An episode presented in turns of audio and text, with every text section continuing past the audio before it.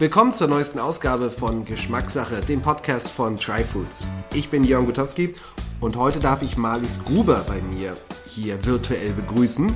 Marlies ist Geschäftsführerin vom Forum Ernährung heute.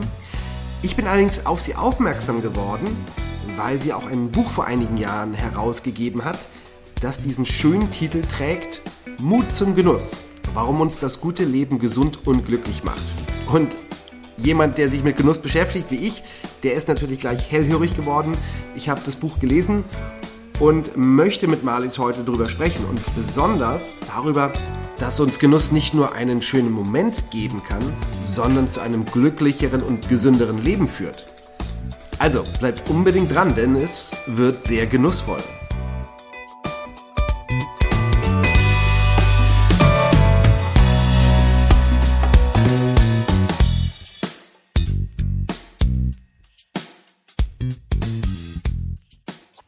Ja, ich freue mich heute sehr mit Marlies Gruber über das doch sehr angenehme Thema Genuss sprechen zu dürfen. Marlies, schön, dass du da bist, schön, dass du die Zeit genommen hast. Vielen herzlichen Dank für die Einladung. Genuss ist natürlich ein großes Wort. Man kann natürlich auch beim Waldbad genießen oder beim, äh, beim schönen Buch. Wir wollen natürlich heute uns vor allem die Thematik, ich sag mal, des, des Essens und Trinkens vornehmen und den Genuss, den man dadurch haben kann. Und da würde mich gleich mal interessieren, Marlies, was war denn so dein letzter Genussmoment? Ja, das ist äh, leicht und schwer zugleich, äh, weil du wahrscheinlich etwas Besonderes erwartest, aber genießen ist für mich tatsächlich etwas sehr, sehr Alltägliches und äh, ich habe mir angewöhnt, wirklich in der Früh jeden Tag mir Zeit zu nehmen, gemütlich Kaffee, Orangensaft äh, zu trinken, ein kleines Frühstück zu nehmen, wenn die Sonne scheint, gut rauszuschauen, ins Grüne zu schauen und, und, und da in, in, in Ruhe mal den Tag starten. Und das ist für mich eigentlich so der tägliche Genussmoment. Du bist Geschäftsführerin von Forum Ernährung heute. Was, was genau ist denn dieses Forum? Was kann ich mir darunter vorstellen? Das Forum Ernährung heute ist eine äh, Kompetenzplattform und Kommunikationsplattform, wir sind ein Dialogpartner zwischen Ernährungswirtschaft, Politik, Wissenschaft, Zivilgesellschaft, Verbraucher und setzen uns da für unterschiedliche Projekte und Kampagnen ein. Auf der einen Seite für Ernährungs- und Verbraucherbildung, für ein nachhaltiges äh, Ernährungssystem, aber eben auch um, um, um, um äh, generell Informationen äh, bereitzustellen, das Ernährungswissen auch zu steigern. Da haben wir unterschiedliche Kanäle dafür. Das ist die Webseite, das ist unser Magazin Ernährung heute, das ist der Newsletter, das sind äh, Events und, und, und, Veranstaltungen unterschiedlicher Natur, äh, wo wir informieren, kommunizieren, Leute zusammenzubringen, um einfach gute Lösungen auch für die Praxis zu bilden. Hm. Und da beschäftigt ihr euch ja mit sehr, sehr vielen unterschiedlichen Themen, die mit weitestens mit Ernährung zu tun haben. Ähm, wir sprechen, wie gesagt, heute über Genuss und du hast 2015 ja ein Buch geschrieben, und das ist so ein Stück weit auch die Grundlage oder der Grund, warum ich dich hier eingeladen habe. Ähm, das Buch heißt Mut zum Genuss. Und äh, du sagtest ja auch gerade, Mensch, das ist schon ein Stück weit her und du beschäftigst dich mit so vielen Themen. Ähm, und wir wollen jetzt mal dieses Thema Genuss wieder hervorholen. Und das scheint natürlich auch vielleicht gerade eine komische Zeit zu sein. Und vielleicht ne, fragen sich auch die Hörerinnen und Hörer da draußen, Mensch, ist das gerade zeitgemäß, über Genuss zu sprechen? Haben wir nicht irgendwie ganz viel größere Probleme in der Welt? Also auch in, im Thema bei dem Thema Ernährung, ähm, sprich Klimawandel, Artensterben, die Boden werden ausgemergelt. Also ein Stück weit unser Ökosystem äh, ist nicht mehr ganz in der Balance und ist da, ist da Genuss eigentlich dann noch zeitgemäß, deiner Meinung nach? Ja, absolut. Äh, es mag da vielleicht ein wenig komisch wirken, aber tatsächlich, äh, wenn wir an die Transformation des Ernährungssystems denken, äh, dann wird das sehr oft auch mit Mangel, mit äh, Verzicht kommuniziert. Und das wird es aber nicht äh, spiegeln, so wird es nicht funktionieren. Äh, ganz im Gegenteil, äh, wir müssen uns immer mehr äh, der Frage auch widmen, wann habe ich denn genug? Ne? Und, und das ist eher die Frage der Suffizienz. Äh, und wenn ich über die Suffizienz komme, dann komme ich auch immer so, dass ich abwechsle zwischen Askese, Enthaltsamkeit und aber dann auch den Zeiten, wo es gut geht und wo, wo ich wirklich zulangen kann. Und das ist eigentlich auch die Bande zum Genuss, weil da brauche ich auch immer so diese äh, Abwechslung zwischen beiden Elementen. Und vor allem lehrt uns der Genuss nicht nur das Maß halten und die Abwechslung, sondern auch wirklich die Konzentration aufs Wesentliche und die Konzentration auf die Qualität. Und äh, auch das ist etwas, was wir deutlich mehr in den Fokus nehmen müssen.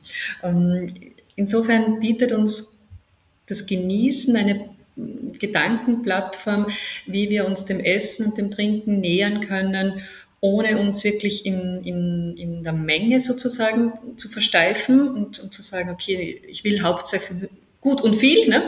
äh, sondern äh, wirklich mehr auf die Qualität zu achten, mir Zeit zu nehmen, Bewusstsein zu schaffen, auch die Wertschätzung für Lebensmittel und Getränke auch wieder neu zu erfahren und zu etablieren.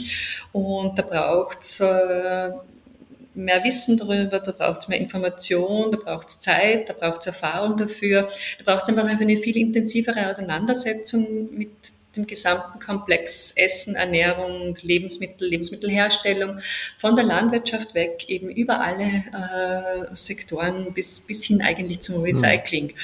Und das sehen wir ja jetzt auch mit, mit dem Green Deal, ne, wenn wir alle Stationen auch auf politischer Ebene eigentlich auch angehen.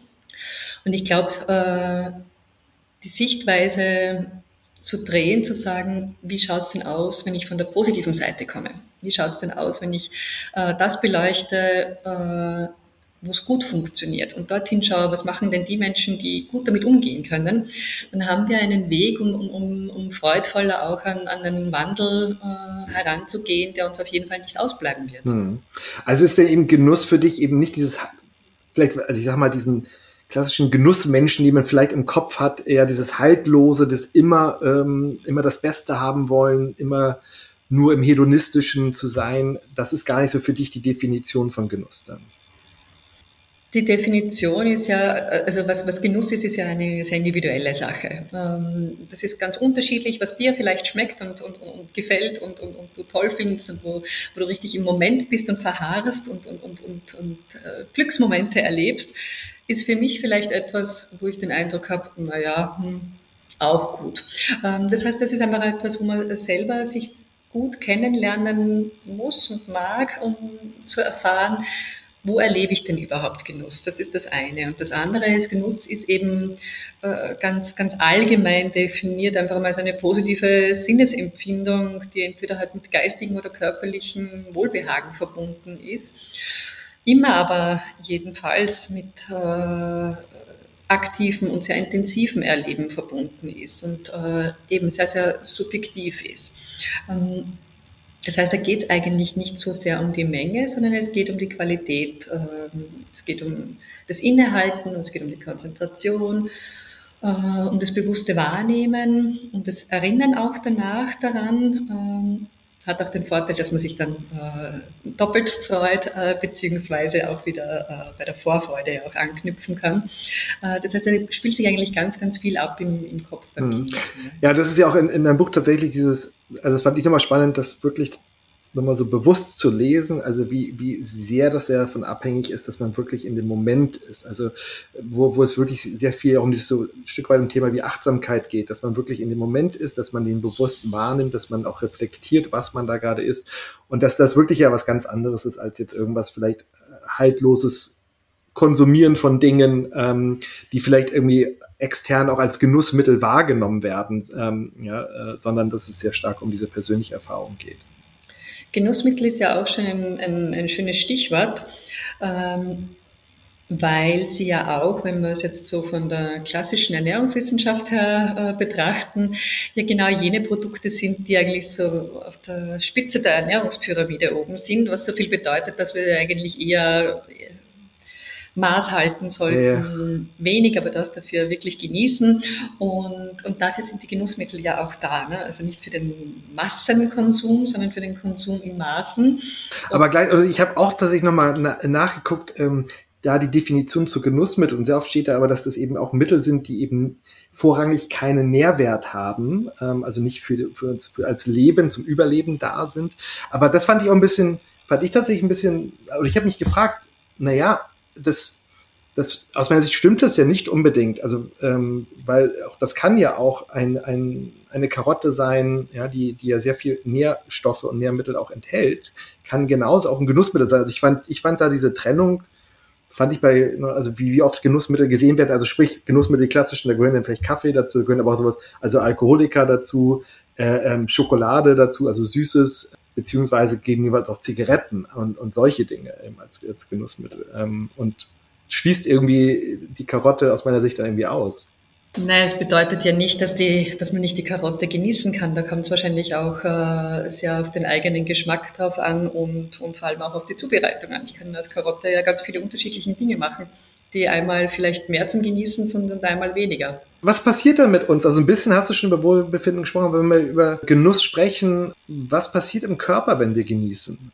Ich habe schon ganz kurz gesagt, es ist eine, eine positive Wahrnehmung und, und, und ein, Entspannungsmoment, der sich entstellt äh, oder einstellt. Ne? Also äh, es ist äh, wie ein Stresspuffer, der entsteht, äh, wenn, wir, wenn wir genießen, weil auch ähm, die Gamma-Aminobuttersäure ausgeschüttet wird im, im, im, limbischen System, haben wir da einfach eine, eine, eine Reaktion und wo die Wahrnehmung höher wird, wo das Erleben äh, höher wird, äh, intensiver wird eigentlich, ne? wo wir uns einfach gut entspannen, wo auch das Immunsystem anschlägt. Das mhm. ist zum Beispiel auch eine ganz mhm. spannende Sache, dass wir bei Genussmomenten direkt oder wenn wir sich daran erinnern, dass auch der äh, IgA, also das sekatorische IgA, mehr ausgeschüttet wird und auch länger anhält. Hm? Entschuldigung, was ist das? Das, das Immunglobulin A ist ein Antikörper und äh, hilft uns, die Viren gerade in dem oberen respiratorischen Trakt, also alles, was so Verkühlung, Erkältung ist, äh, abzuwehren. Und wir sehen einfach, dass wenn Genussmomente vorhanden sind oder wenn wir halt einfach die äh, Gelegenheit gehabt haben zu genießen und sich da auch wirklich gut dran erinnern können, im Vergleich zu jenen, die einfach vielleicht sagen, sie haben ein schlechtes Gewissen oder Schuldgefühle danach, ne? äh, dann sind bei jenen, die genießen können, äh, ist dieser Spiegel an IGA deutlich höher für ein paar Stunden und sogar auch noch ein paar Tage danach. Das heißt, sie können auch wirklich das Immunsystem stärken. Und, und, hier, ich meine, das war eine kleine Studie und sie ist auch schon ein paar Jahre alt, aber es ist auch spannend, dass das tatsächlich auch funktionieren hat können. Also würdest du schon sagen, dass da auch ein Zusammenhang ist zwischen Genuss und Gesundheit? Also sprich, Menschen, die genießen, leben gesünder? Was wir in unserer Umfrage damals, und das ist jetzt auch schon einige Jahre her, äh, festgestellt haben, dass jene, die, die genießen können, dass sie optimistischer sind, dass sie eine höhere subjektive Lebensqualität haben, dass sie eben sich gesünder fühlen, dass sie leistungsfähiger sind, dass sie generell ein höheres Wohlbehagen haben. Das ist das eine, was Sie angeben. Mhm. Das andere ist, dass andere Daten auch zeigen, dass gesündere Menschen generell dazu tendieren, mehr auf sich zu achten und, und, und, auch mehr Genussmomente sozusagen auch äh, wahrzunehmen und diese äh, zu ermöglichen. Hm, das ist ein bisschen ein, ein ein Henne- und Ei-System auf der einen Seite. Äh, gleichzeitig ist es auch möglich, mit, mit dem Genießen die die gesundheitsfördernden Faktoren einfach zu stärken, weil wir ja nie davon ausgehen können, dass wir entweder nur krank oder nur gesund sind. Also das ist ja nicht so ein bipolares Konzept, wo man sagt, entweder man steht links oder man steht rechts, äh, sondern gibt es ja auch Theorien, wo man sagt, das ist eigentlich wie ein, ein orthogonales System, also ein äh, rechtwinkeliges System, wenn wir sagen, äh, wir haben die Koordinaten auf der X-Achse und das wären die krankmachenden Faktoren und wir haben auf der Y-Achse die gesundmachenden Faktoren und haben in der Mitte irgendwo sehen wir unseren aktuellen Status. Und wenn wir da äh, versuchen, sozusagen die Faktoren die gesund machenden Faktoren zu stärken, dann heben wir automatisch unseren Hebel. Dann sind wir sozusagen da ja höher angesiedelt und das kann man mit dem Genießen sehr gut machen, weil wir einfach da unsere, unsere, unsere Seele auch stärken. Ne?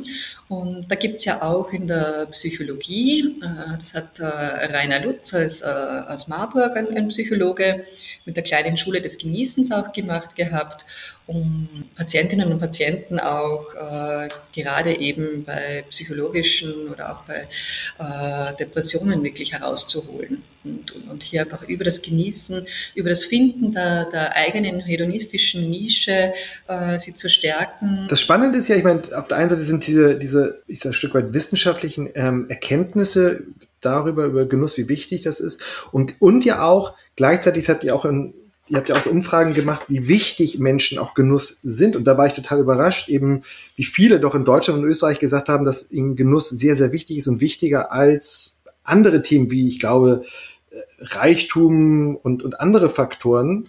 Gleichzeitig ist es ja so, dass, dass viele Leute trotzdem irgendwie sagen, ach, ich schaffe das nicht irgendwie wirklich bewusst zu genießen. Also scheint es ein Disconnect zu sein. Auf der einen Seite, wie wichtig das ist, aber auf der anderen Seite, wie, wie, wie sehr das Menschen schaffen, das in ihren Alltag zu integrieren. Warum, warum ist das so? Naja, wir haben festgestellt, dass viele äh, gerne genießen würden und schlussendlich dann doch ein schlechtes Gewissen dabei haben.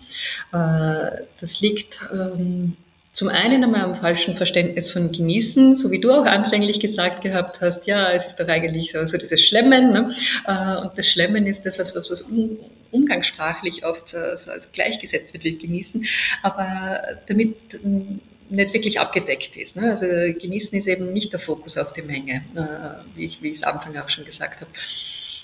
Und das andere ist, dass es einfach eine, eine hm, wie heißt das so schön, ein Health-Pleasure-Paradoxon gibt. Ne? Also, dass man davon ausgeht, und da haben wir auch Umfragen gemacht, auch qualitative Umfragen gemacht, wo man äh, sagt, naja, äh, wie werten Sie gesundes Essen und Genuss und so, dann ist es oft so, dass äh, das, was klassischerweise als gesunde Lebensmittel ähm, die es zwar so nicht gibt, weil alle ihren Platz haben, aber dann sagen viele, naja, alles, was gesund schmeckt, schmeckt mir nicht.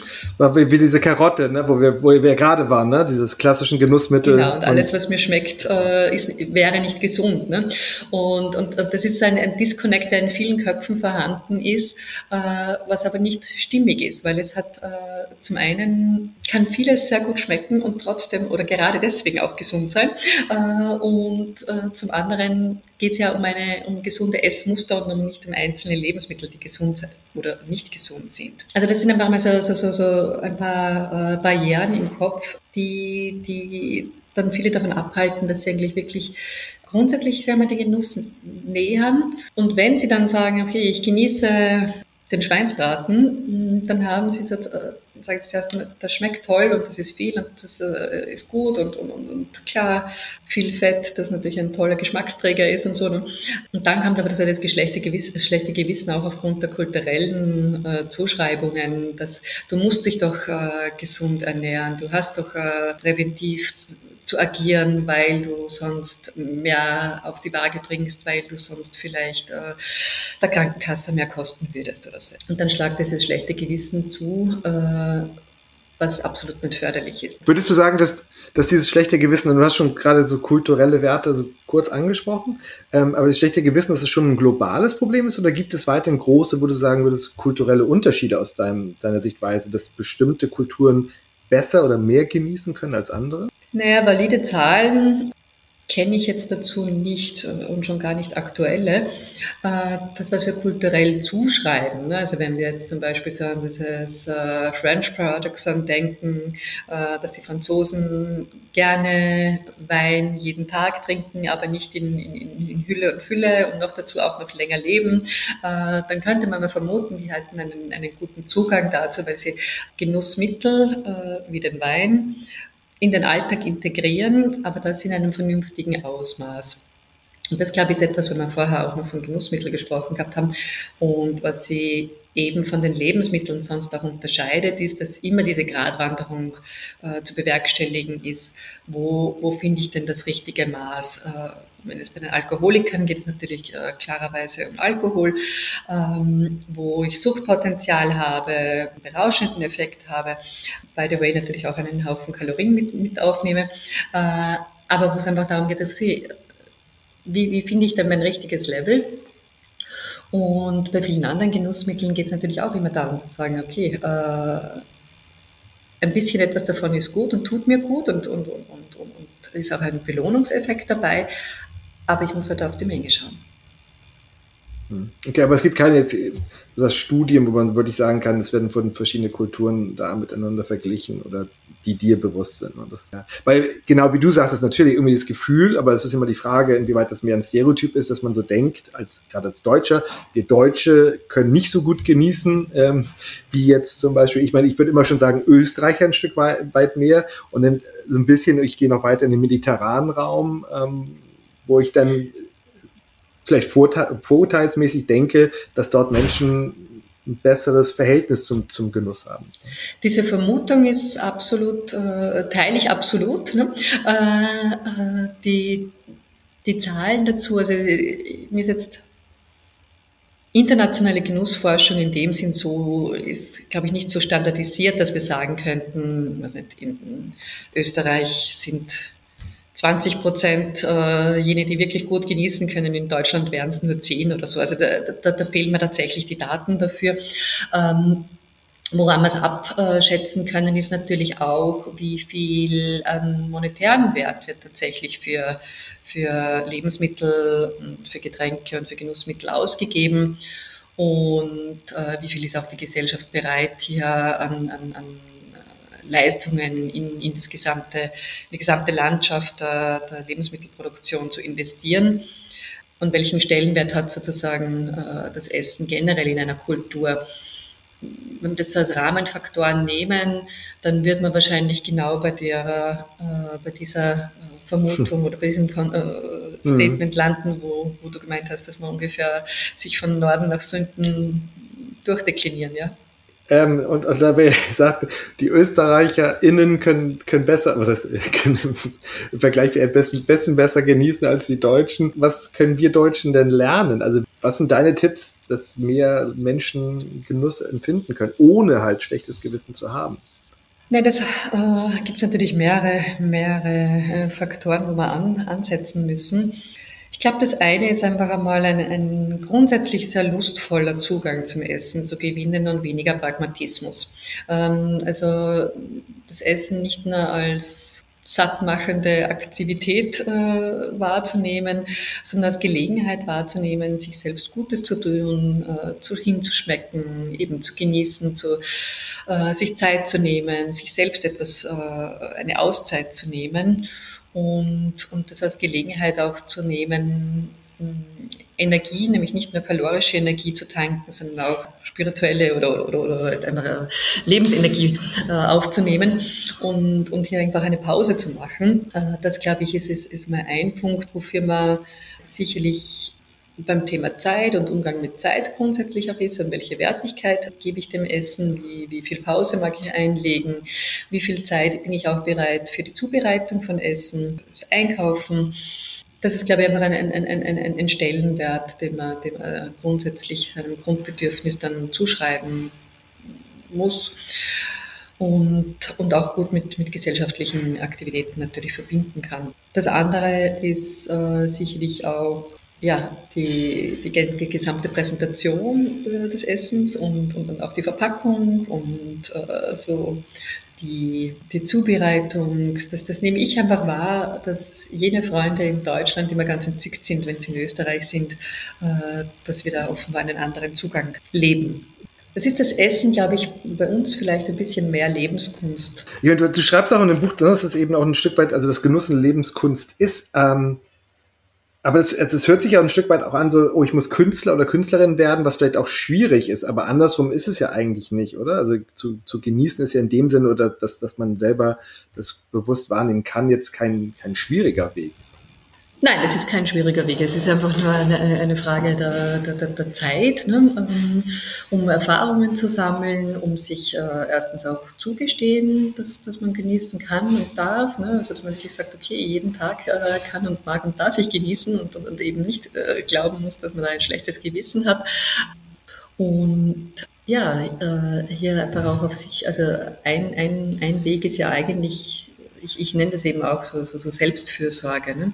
dass man äh, gut weiß und sich gut selbst kennenlernt, was einem gut tut und nicht darauf vertraut, dass jemand anderer sich darum kümmert, dass man sich wohlfühlt, sondern das Genießen, also eine Selbstkompetenz entwickelt, wie man sich selbst einen gewissen, wie man sich entspannen kann, wie man eine, eine, sich selbst gut regulieren kann.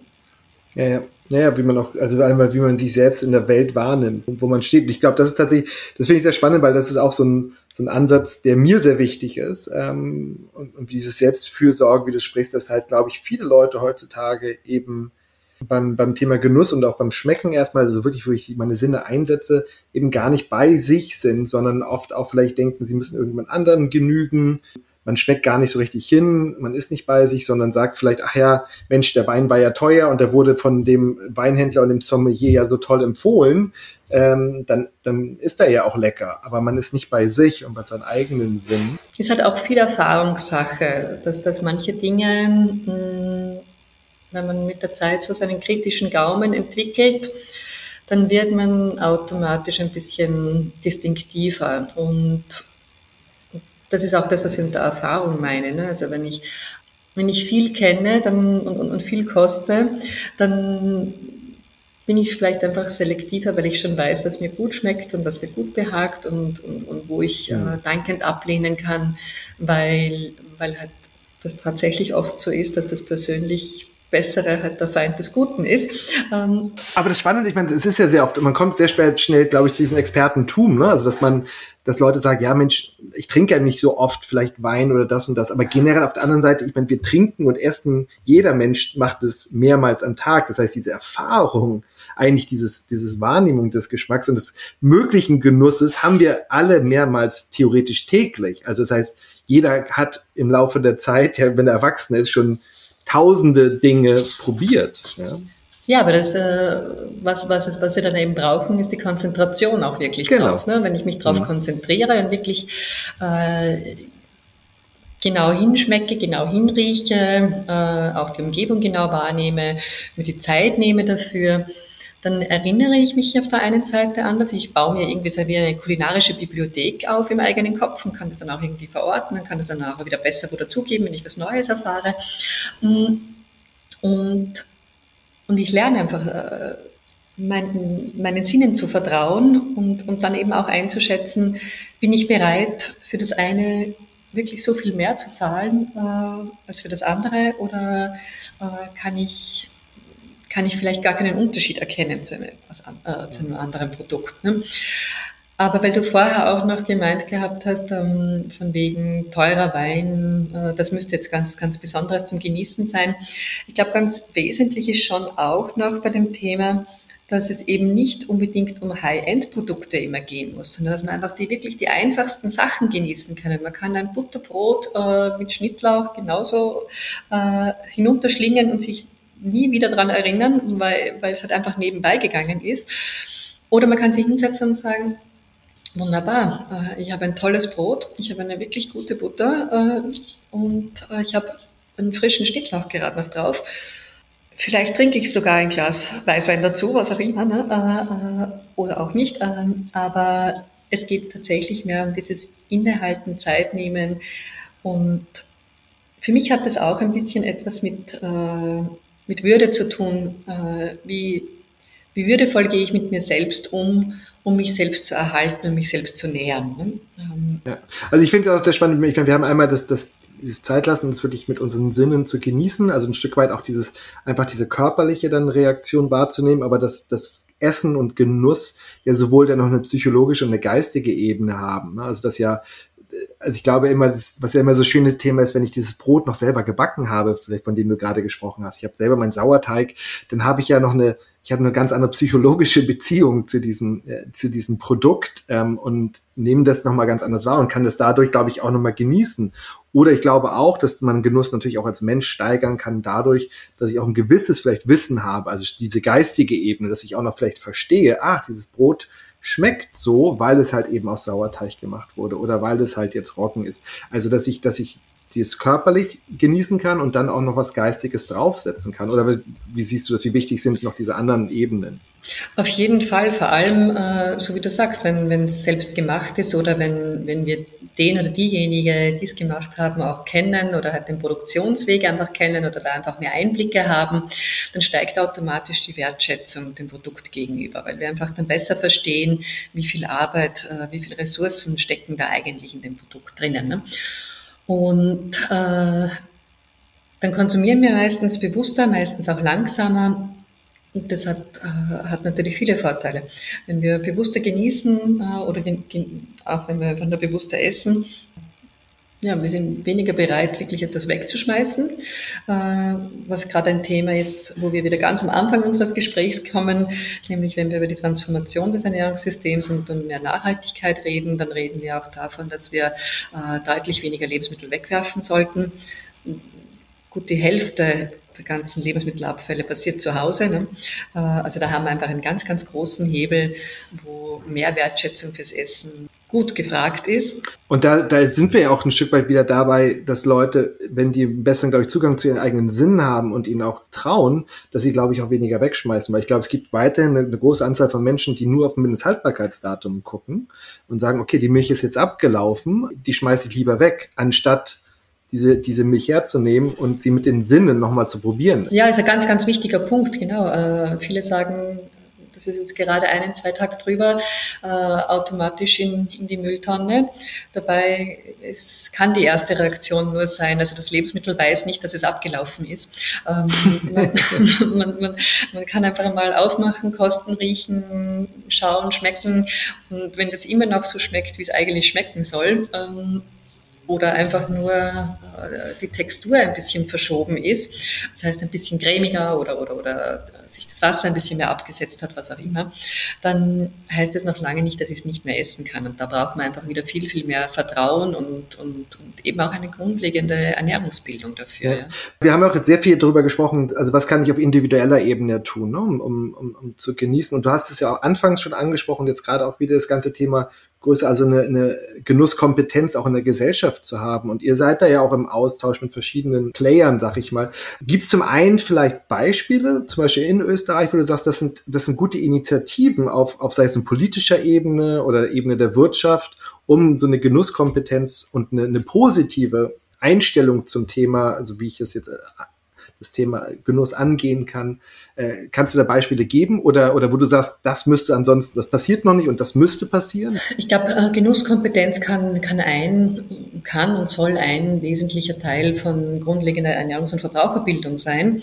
Und äh, da ist es, äh, denke ich, sowohl in Deutschland als auch in Österreich an der Zeit, äh, hier auch mehr in den Schulen zu tun, bereits im Kindergarten eigentlich anzufangen, um hier strukturell dieses äh, Wissen rund um Essens, Essenszubereitung, Einkaufen, Auswählen, Esskultur, äh, eben genießen, aber auch alles, was an Arbeit äh, nach dem Essen noch dranhängt.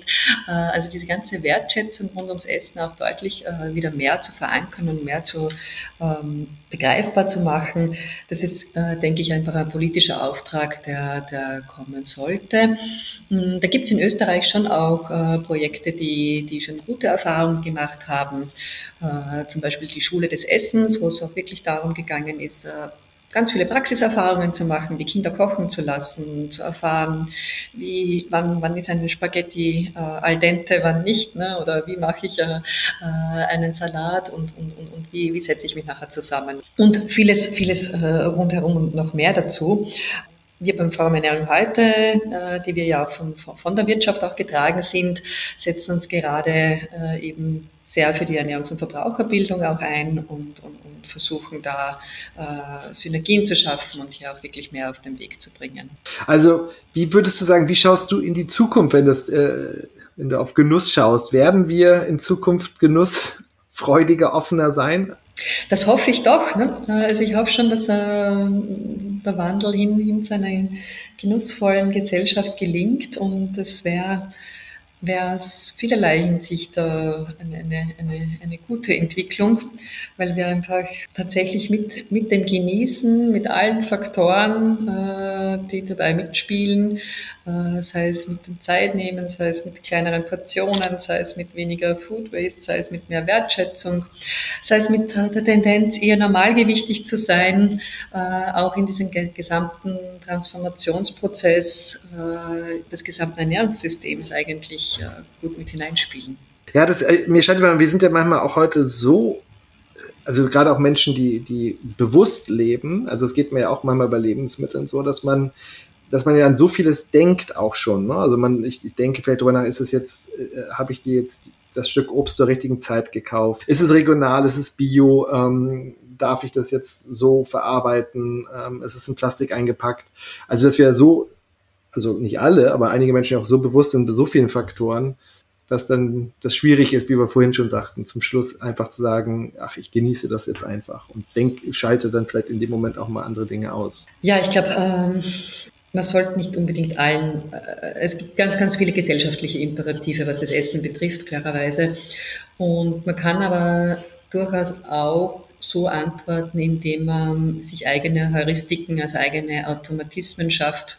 Äh, gerade wenn es jetzt zum Beispiel das Thema äh, Plastik verpackt oder so gibt, wo man sagt, okay, welche Produkte kaufe ich denn wo ein und welche, wo, wo fällt denn bei mir vielleicht immer die meiste Verpackung an?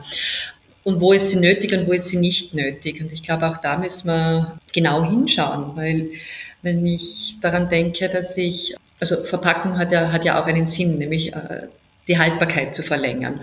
Und wenn, je nachdem, wenn ich etwas ganz frisch kaufe und gleich verarbeite, dann brauche ich es eigentlich nicht plastikverpackt haben. Wenn ich aber zum Beispiel äh, Schinken kaufe und äh, ich bin mir nicht sicher, ob ich ihn am Wochenende essen werde, und gehe heute am Freitag einkaufen, dann wird es wahrscheinlich klüger sein, tatsächlich sogar einen plastikverpackten zu kaufen, weil wenn ich ihn nicht am Wochenende esse, ist er am äh, Mittwoch, Donnerstag nächste Woche auch noch gut verzehrbar. Den, den, den ich frisch von der Theke genommen habe, den müsste ich auf jeden Fall verwerfen. Das heißt, äh, ich muss einfach immer ganz gut abwägen, wie passt es denn eigentlich auch gerade ganz gut in die Situation, in meinen Alltag hinein. Und da kann es äh, auch da noch dazu dann unterschiedliche geben. Also manchmal glauben wir, diese kleinteiligen Verpackungen sind dann ganz böse, weil da habe ich ja viel, viel mehr Plastik, wenn ich, ich weiß jetzt nicht, die kleinen Butterstücke zum Beispiel oder Aufstriche oder so irgendwie äh, in kleinen Einheiten verpackt habe. Aber wenn ich es damit vergleiche, dass ich einen großen kaufe und den nicht zusammen esse und dann dafür das halbe Produkt wegschmeißen muss, dann ist es immer noch nachhaltiger zu sagen, ich habe ein bisschen mehr Verpackung, habe aber das gesamte Produkt. Was uns im Grunde einfach nur zeigt, dass man dort und da, da sind wir wieder beim Thema Bildung, äh, wir können dann entspannt sein, wenn man ein gutes, solides Grundlagenwissen über, über, über Lebensmittel, über Essen, über sogar auch über die Logistik oder, oder auch über die Verpackung äh, generieren und uns darauf berufen können, dann lässt sich auch sehr souverän entscheiden und auch sehr, sehr entspannt entscheiden, weil dann kann ich auch in der Situation sagen, ja, heute mal nicht, aber dafür sonst äh, gut entschieden, kann ich ein gutes Gewissen haben. Ja, ja, dass man eine gute Basis hat, ein gutes Fundament hat und dann kann man auch mal mit dem Wind gehen. Äh, genau. können auch die zwei. Genau, genau. Äh, das ist doch äh, ein, ein, schönes Schlusswort, Marlies. Ähm, vielen lieben Dank für deine Zeit, dass wir hier heute über das Thema Genuss sprechen können. Und ich bin natürlich auch, klar, ich stelle manchmal auch so ein bisschen die Fragen als Devil's Advocate, aber klar, ich bin natürlich auch mit meinem Background großer Verfechter dafür, dass wir mehr genießen sollten. Ähm, dass es eben mehr ist als einfach nur eine schöne Tätigkeit, sondern dass es wirklich tatsächlich zu einem zufriedenen, gesunden Leben führen kann und ähm, zu einem selbstbestimmten Leben. Danke dir für deine Arbeit, für das Buch nochmal. Ähm, ja, wer das eben auch nochmal nachlesen möchte, Mut zum Genuss. Ähm, da sind nochmal viele äh, wirklich äh, sehr detailliert beschrieben, was Genuss bedeutet. Ähm, auch wirklich praktische Tipps, wie man dann auch äh, mehr genießen kann. Also das äh, nochmal als Lesetipp für alle da draußen zum Schluss. Ja, vielen Dank für die Einladung. Hat Spaß gemacht. Und vielen Dank an euch fürs Einschalten und fürs Dranbleiben. Für die nächste Ausgabe meines Podcasts Geschmackssache habe ich mich mal wieder auf den Weg gemacht, jemanden persönlich zu treffen. Wer das ist, das erfahrt ihr dann in der nächsten Folge. Also am besten abonniert ihr diesen Kanal. Und wie immer, nicht vergessen, bleibt neugierig.